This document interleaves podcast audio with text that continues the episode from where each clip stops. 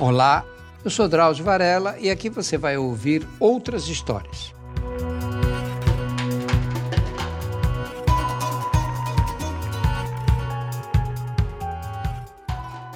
Essa mania que eu tenho de correr maratona, já corri em vários lugares, né? Eu gosto dessa confusão da cidade na hora que chegam os maratonistas todos. A cidade fica muito alegre sempre.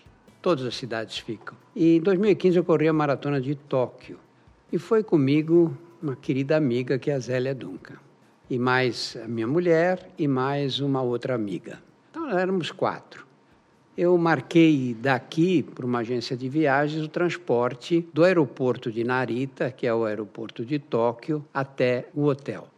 Era um hotel bem simplesinho que a gente pegou para ficar uma noite só ali. Essa distância de Narita até Tóquio é grande. Você leva uma hora de táxi para chegar na cidade. E é caríssimo. Se você pega na hora ali um táxi daqueles que estão parados no aeroporto, sai mais de 200 dólares o táxi. Muito caro. Aliás, o Japão é todo caro, né? Mas é esse contratado saía bem mais em conta. E eles perguntavam se queriam um motorista que falasse inglês ou se bastava um que falasse só japonês. Falei, bom, qual a diferença, né? Pensei comigo. Aí eu comparei os dois preços. O motorista que falava inglês era muito mais caro. Eu falei, ó, também o rapaz vai pegar a gente no aeroporto, vai deixar na porta do hotel, né?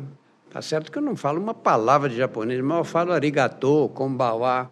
Tudo bem, acho que não vai fazer diferença. Aí descemos, chegou ali no estacionamento do aeroporto, colocamos as bagagens todas dentro do carro e fomos embora. E realmente não deu para trocar uma palavra com o motorista.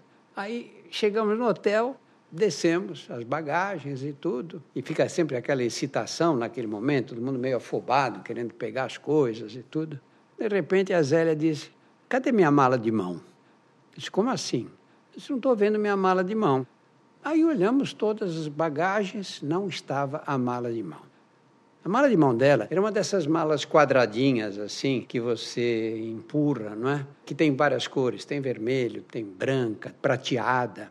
Ela tinha tudo naquela mala de mão. É a mala que ela estava carregando na cabine do avião. Então ela tinha ali o tênis, que era a coisa mais importante, que ela mais sentiu falta, mas além do tênis, tinha alguns objetos pessoais. Por exemplo, o passaporte, os cartões de crédito, o dinheiro vivo que ela estava levando, em suma, tudo que ela estava carregando na mão. E aí vai explicar para o motorista que só falava japonês. Eu tentava explicar, fazendo o gesto, a minha ideia naquele momento, falei, vamos voltar para o aeroporto, né? Só que é uma hora de viagem para voltar para o aeroporto e outra hora para voltar. Olha, olha o transtorno. Eu não conseguia fazer ele entender que nós tínhamos esquecido uma bagagem. Não conseguia de jeito nenhum. Eu fazia sinal, fazia gesto. Não foi possível me comunicar com ele no total. Mas alguma coisa ele deve ter percebido que ali estava havendo um problema. E aí fez um sinal para a gente segui-lo na direção da portaria do hotel. Como eu disse, o hotel era um hotelzinho simples. Chegamos lá, tinha dois rapazes, um porteiro e um rapaz ali, o outro na recepção, que era quem estava ali para atender os hóspedes que chegavam.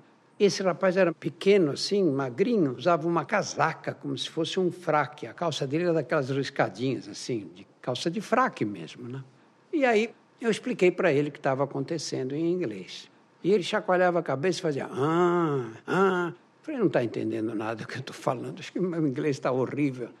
Aí ele não respondeu nada, pegou o telefone e discou um número que ele sabia de cor. Ficamos esperando ali. Aí ele começou a falar em japonês, evidentemente, com a pessoa que atendeu do outro lado. Olha, sem brincadeira, foram uns 10 minutos ele falando. Às vezes ele ficava quieto, com o telefone no ouvido, esperando. Aí depois ele falava outra vez. E tinha sempre aquele. Ah, ah. E eu falei: Isso não vai dar certo de jeito nenhum. Para onde esse cara está ligando, meu Deus do céu? Às tantas, quando já está desesperançado, e todos nós desesperançados ali, ele falou: O que tem dentro da mala? Aí você falou: Olha, tem o tênis, tal, tem os cartão de crédito, meu passaporte, falou tudo. Aí ele voltou outra vez para o telefone. E aí deu mais um tempo, um longo silêncio. Aí depois de um, sem exagero, uns cinco minutos, ele voltou e falou: Olha, a mala pode ser mandada para o hotel vocês autorizam mandar a mala para o hotel? é tudo que a gente quer, né? Ele só que não vai chegar hoje. Isso era tardinho, umas quatro, cinco horas. Não dá tempo mais hoje. Ela vai chegar até às 9 horas da manhã e vai custar 17 dólares. E 17 dólares pago em dinheiro, não pode ser cartão de crédito.